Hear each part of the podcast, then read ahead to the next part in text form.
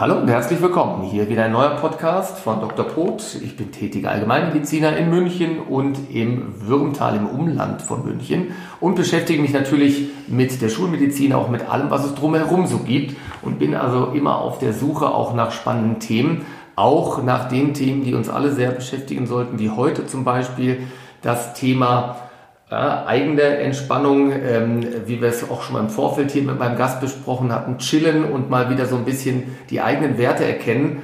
Äh, und da ist das Thema Familie auch ganz wichtig und natürlich auch unsere Kinder. Und deswegen freue ich mich heute ganz, ganz besonders, dass ich einen Gast gewinnen konnte. Bei mir heute Frau Marianne Gutmann. Herzlich willkommen. Hallo. Frau Gutmann, ähm, für die Hörer, die jetzt ähm, Sie erstaunlicherweise noch nicht kennen sollten, wäre es doch mal ganz nett, wenn Sie uns einen kurzen Abriss geben, wo kommen Sie her, was ist Ihre Profession und womit beschäftigen Sie sich eigentlich jetzt aktuell den ganzen Tag beruflich?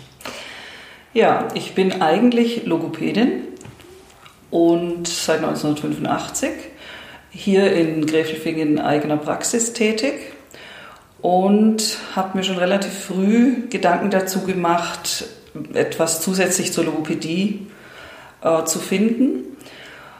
Die Themen in der Logopädie haben sich ja auch verändert durch die Jahrzehnte. Das ist nicht mehr einfach nur, ja, wir bringen dem Kind irgendeinen Laut bei oder die Grammatik stimmt nicht, sondern es geht um Kommunikation, Kontakt, Begegnung im weitesten Sinne.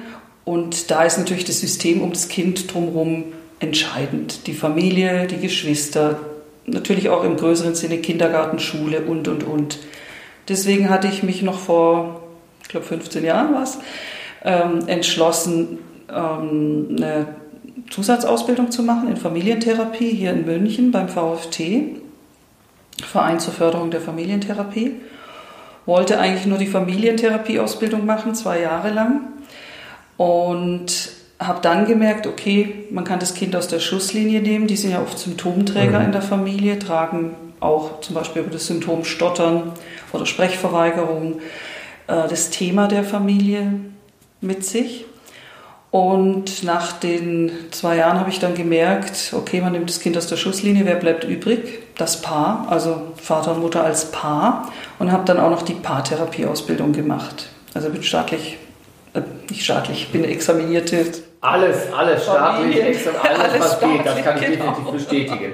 Das heißt, genau. ja, und das ist so ein bisschen der Hauptfokus auch im Moment. Das ist der Hauptfokus im Moment.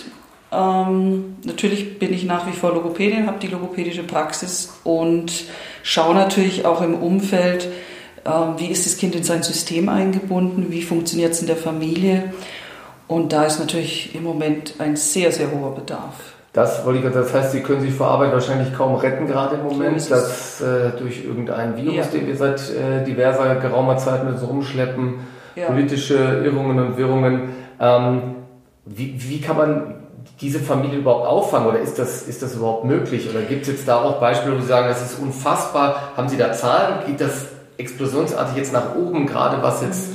ähm, vielleicht diese, diese mentalen Kindererkrankungen angeht, was wahrscheinlich auch die Scheidungsrate angeht, könnte ja. ich mir vorstellen. Erleben Sie das tatsächlich so im Moment? Ja, das denke ich, erlebt jede Praxis so. Allein wenn Anmeldungen sind, sagen die Leute oft, sie haben schon in anderen Praxen angerufen, bekommen nicht mal einen Rückruf. Ja, das es sind überall Wartelisten, das ist per se so, auch in der Logopädie.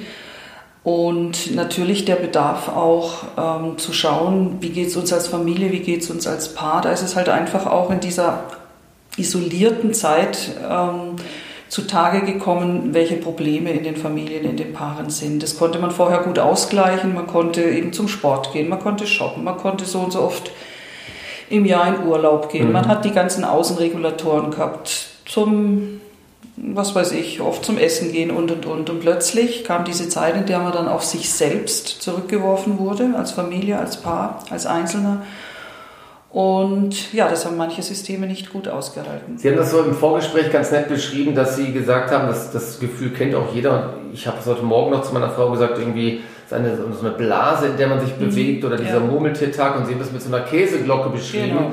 ähm, wo aber jetzt kein schöner... Äh, Gouda drunter liegt, sondern tatsächlich nee. die Familie und das schon seit längerer Zeit. Das heißt, die quasi ein eigenes Biotop. Ja. Genau, das ist wie unter einer, man kann sich so vorstellen wie unter einer Glasglocke. Da ist das System, sagen wir jetzt mal eine Familie.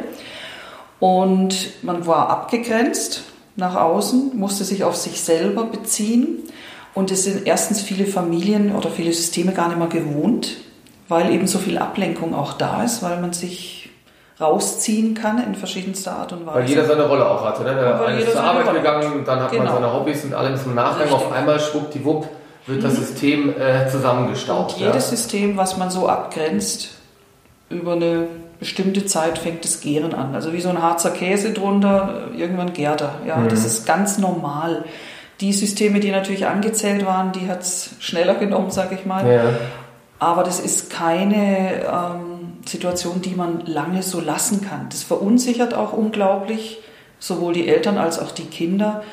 Und es schürt eben auch die Ängste. Das und, merken wir sehr deutlich. Und wie, und wie kommt man da raus? Kommt man überhaupt raus? Gibt es eine Möglichkeit, dass man sagt, ähm, ihr macht dieses und jenes Tipps? Ist das ein, ein, schwerer Prozess? Ist das was Chronisches? Oder was haben denn diese Paare, die vielleicht angezählt sind, aber eben nicht den K.O.-Gong hören wollen? Was haben die für eine Möglichkeit? Oder was gibt es da für die für eine Option?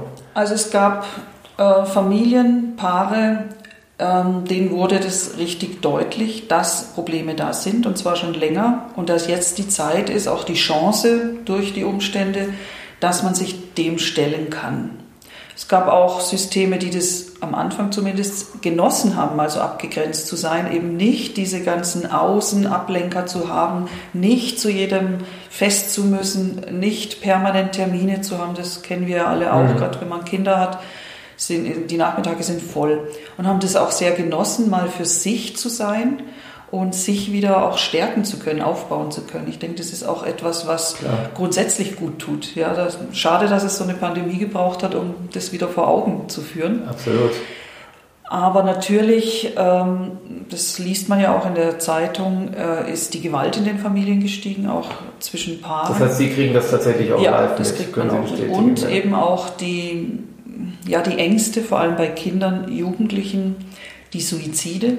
Ja, was, was für Ängste konkret? Was, was, mit welchen Sachen kommen die Kinder dazu Ihnen? Ganz eigenartige, irrationale Ängste, ähm, aber auch Ängste von Schülern zum Beispiel, die ganz gut in der Schule sind, dass sie plötzlich das nicht mehr schaffen können. Mhm. Dann Sozialängste. Viele Kinder, die ähm, wochenlang abgegrenzt waren, haben sich schwer getan, danach wieder in Kontakt mit anderen Kindern zu gehen und haben vorab Ängste aufgebaut. Ja, da gibt es ganz unterschiedliche Dinge, ja. bis hin zu so einer ja, Perspektivenangst, würde ich sagen. Was, was kommt noch, was gibt es noch? Dann sind viele Leute halt auch allein auf sich gestellt. Ja. Das war, glaube ich, ein ganz schlimmes Thema, was wir auch in den Alten- und Pflegeheimen ja. beobachtet Richtig. haben, als da die komplette Abschottung war, Richtig. die ich auch nicht so verstanden habe, wie sie dann gelaufen mhm. ist. Und ähm, das ist auch ein schwieriger Moment, wenn da gar keine Begleitung oder Der gar Mensch keine Ansprache ist ein soziales Wesen. Ja. ja. Keiner lebt auf einer Insel und wir brauchen diese Außenkontakte, wir brauchen diese Regulatoren, Kinder wie Erwachsene und halten es wirklich nur begrenzt durch, weil keiner kann für sich auch die Welt machen. Ja. Ja, das geht nicht. Das ist, wie ist es denn mit den Familien dann selber oder mit den Paaren? Sie haben ja gesagt, manchmal ist es ja ganz schön, dass man sich wieder mal auch rückbesinnt, eben nicht mhm. diesen ganzen äh, Wahnsinnsstress mit Hobbys und, und Aktivitäten hat, aber nach einer gewissen Zeit weiß man das vielleicht zu wertschätzen, aber dann ist ja auch wieder gut, können ich mir vorstellen. Ja? Ähm, aber dann war eben nicht wieder gut, weil das hat ja jetzt doch ein bisschen länger gedauert, Richtig. als es dem einen oder der anderen genau. lieb war. Ähm, welche Strukturen gibt man dann denen an die Hand? Sollen die sich trotzdem irgendwie separieren? Muss dann der eine trotzdem äh, vor Ausgangssperre mal alleine um den Block laufen? Oder wie hält man die zusammen, wo Sie auch gar nicht dann damals wussten, wie lange dauert die Geschichte eigentlich ja. noch. Mhm. Ähm, wie kann ich die eigentlich noch so gut halten, dass, dass, dass die Käseglocke nicht explodiert auf einmal? Gibt es da auch tatsächlich einen Notfallplan oder muss man denen eine, eine handfeste Struktur mitgeben? Haben Sie das gespürt, dass, die, mhm. dass es da vielleicht wirklich mal zur Explosion mhm. kommt und dass Sie sagen, oh, da muss ich aber ein Auge drauf haben? Ich denke, das wird alles noch sehr weit nachreichen. Ja, das wird teilweise erst kommen. Ja, weil mhm. in der Krisensituation kennt man ja, da hält man zusammen, man hält dicht. Man weiß, es kommt jetzt auf jeden Einzelnen an. Und ich glaube, dass wenn jetzt alles sich wieder lockern wird, dann kommt die Bedürftigkeit bei den Leuten wirklich durch. Kinder wie Erwachsene. Es sind so Themen gekommen, ganz erstaunlich, dass viele Frauen Probleme hatten, plötzlich wieder alles für alles allein verantwortlich zu sein, als ob es nie Emanzipation gegeben hätte. Ja, man musste. Gibt es ja teilweise auch nicht. Ja, die wird ja nicht so. wirklich gelebt in Aber Bereichen. das und das finde ich auch wirklich ein, ein, eine unglaubliche Leistung der Mütter, das muss man schon mal sagen, die viel zu wenig gewürdigt wurde, dass Mütter wieder praktisch alles gemanagt haben. Ja, die waren die, vor allem die, die Lehrer ihrer Kinder wieder, das ist nicht deren Job, aber sie mussten es machen, hatten noch ein Kindergartenkind, hatten noch ein Krabbelkind, die Putzfrau kam nicht, man musste einkaufen, waschen, den ganzen Laden irgendwie am Laufen halten. Klar, der Mann, und das muss man auch sehen, die Männer sind da auch sehr unter Druck gewesen. Job, Arbeitsplatz, alles mit Corona, hält es überhaupt, behalte ich meinen Arbeitsplatz und und und. Die mussten bei Kräften bleiben. Und ähm, ja, man konnte nicht mehr diesen Austausch machen, du übernimmst, ich mache dieses. Ja, es war bei den Frauen, bei den Müttern. Und das finde ich schon äh, viel zu wenig gewürdigt, muss ich sagen. Das habe ich so oft in der Praxis mitbekommen. Die Frauen waren am Anschlag. Und ich glaube, da kommt auch einiges nach. Aber gewürdigt auch in der, in, in der Familie, der Partnerschaft selbst oder auch von außen? Auch von, außen. Okay. Auch von außen. Das heißt also, wir müssen jetzt schauen, auch wenn wir jetzt irgendwie mal in eine gewisse, ich weiß gar nicht, wie diese Normalität dann aussehen soll heute, aber wenn die denn dann kommt, müssen wir dann noch vermehrt auf uns aufpassen? Müssen wir uns auf das besinnen, was Sie vielleicht auch mal als Tipptechnik weitergegeben haben oder ähm, jetzt, jetzt vielleicht Vorräte sammeln an guten, an guten Optionen, damit das eben nicht uns komplett wie, wie eine kalte Hand erwischt nach der, nach der Pandemie? Sollte man sich dann, das ist eben meine Frage, was können Sie uns mitgeben oder mir auch für mich, das betrifft mich natürlich genauso, äh, welchen Tipp oder welche Struktur oder welche Form der Auszeit kann ich mir da nehmen? Sie hatten das mal damals auch mal so symbolisiert mit einem schönen Stück Kuchen, wo man ja auch mal schauen kann, welches Stück von diesem großen Kuchen, was, ja. was gehört da eigentlich mir oder meiner Partnerin? Also ja. gibt es da, gibt's da ein Überlebenssystem von äh, Ihnen persönlich? Also es gibt viele gute Tipps, sag ich mal. ähm, ich glaube, dass ganz wichtig ist, wieder so viel Normalität wie möglich zu leben.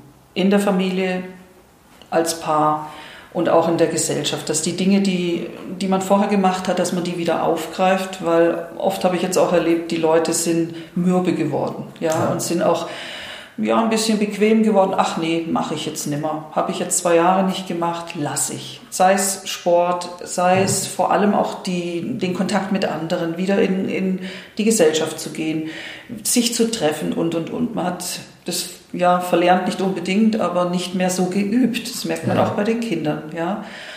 Das ist das eine, dann auch ganz stark wieder Vertrauen zu gewinnen. Wie gewinne ich Vertrauen zum Beispiel in mich selbst, in meinen Körper? Ja. Haben viele nicht gehabt, weil nee, natürlich nicht Essen eine wesentliche Rolle ja, gespielt hat. Genau, ja. Und da auch wieder in Bewegung kommen, also innerlich wie äußerlich.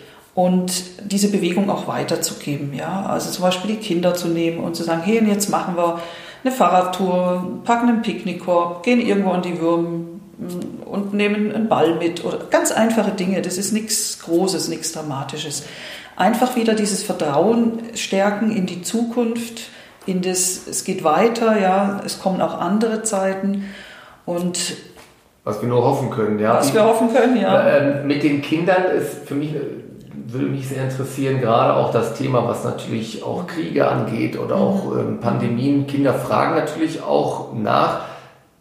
Geht man direkt drauf ein? Ja. Versucht man das zu beschönigen oder wie kann ich den Kindern auch eine gewisse Angst dann nehmen. Also mhm. soll man das mhm. in einer offenen Form ansprechen oder immer wieder auch mal thematisieren? Oder wie gehe ich jetzt auf mein Kind dazu, um eben ihm vielleicht eine Angst, die er nicht ausspricht, einfach zu nehmen, dass es eben nicht in zwei, drei Jahren dazu kommt, mhm. ähm, ja, dass das Kind sich auch charakterlich dafür, mhm. dadurch äh, verändert oder auch eine, eine Stimmungsproblematik bekommt. Wie, wie ist da Ihre Vorgehensweise oder Ihre Sichtweise, was die Kinder angeht?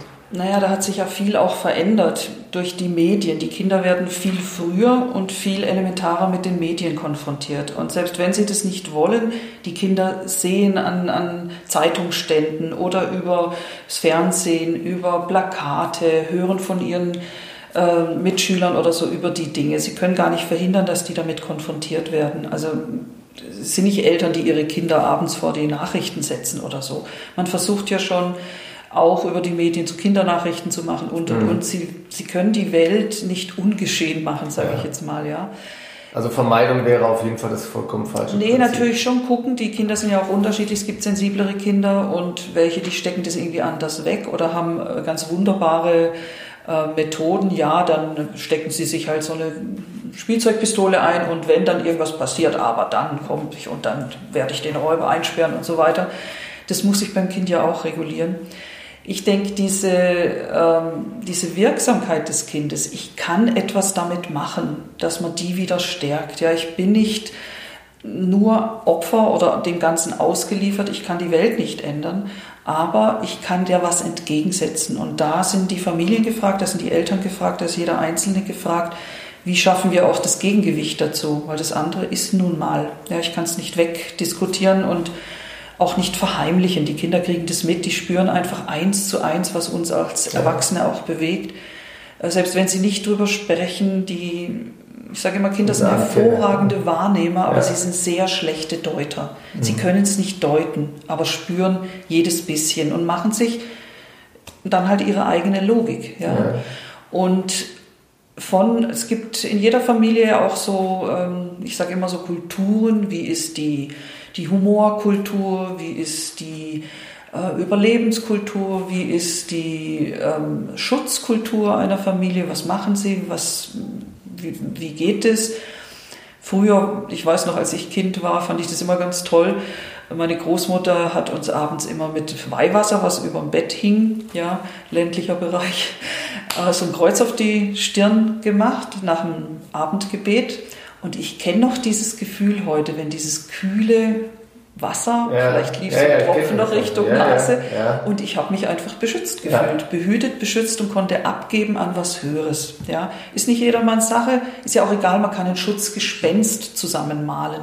Man kann dem Kind, Kinder sind ja unglaublich in der Fantasie und auch, die sind, sind ja in den Lösungsstrategien unschlagbar. Ja? ja? Wenn man sagt, ja, was könnte dir denn helfen? Ja, ja ich würde mhm, irgendwelche Tiere, irgendwas, dann malt man die, tut sie übers Bett vom Kind. Man kann etwas ins Bett vom Kind reintun.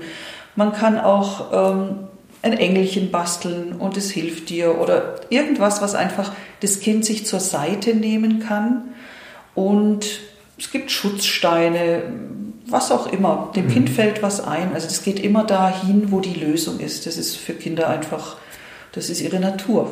Dem Kind fällt was ein. Abschließend, Frau Gutmann, was fällt Ihnen ein, wenn Sie jeden Tag doch im Prinzip ja, von vielen negativen Sachen eigentlich auch umgeben werden oder auch die Probleme auch bei Ihnen abgeladen werden? Natürlich auch, was ist Ihre persönliche Strategie und Ihr Schutzschild, dass Sie das nicht so an sich ranlassen?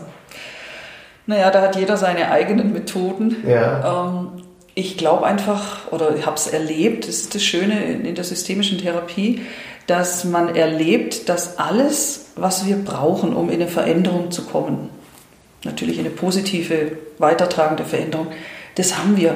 Also das Erleben habe ich täglich auch wieder, dass es in die Lösung geht und mhm. alles, was wir brauchen, haben wir. Und da brauche ich einfach drauf. Ist. Ja, ja da, da, begleite ich ja auch nur, ich mache ja nicht, ich begleite nur dahin, dass derjenige seine Ressourcen wieder entdecken kann. Mhm. Und die Ressourcen haben wir, das, so sind wir angelegt. Ja, dann hoffen wir, dass jeder seine Ressourcen entdeckt und auch ich werde mal heute Nachmittag meine Ressourcen nochmal vielleicht in einem kleinen Spaziergang versuchen zu finden. Ich sage vielen lieben Dank, Marianne Gutmann, für dieses tolle Gespräch. Es gibt noch unendlich viele Fragen, vielleicht auch dann tatsächlich nochmal in einer weiteren Folge. Alles Gute, vielen Dank. Danke Ihnen auch.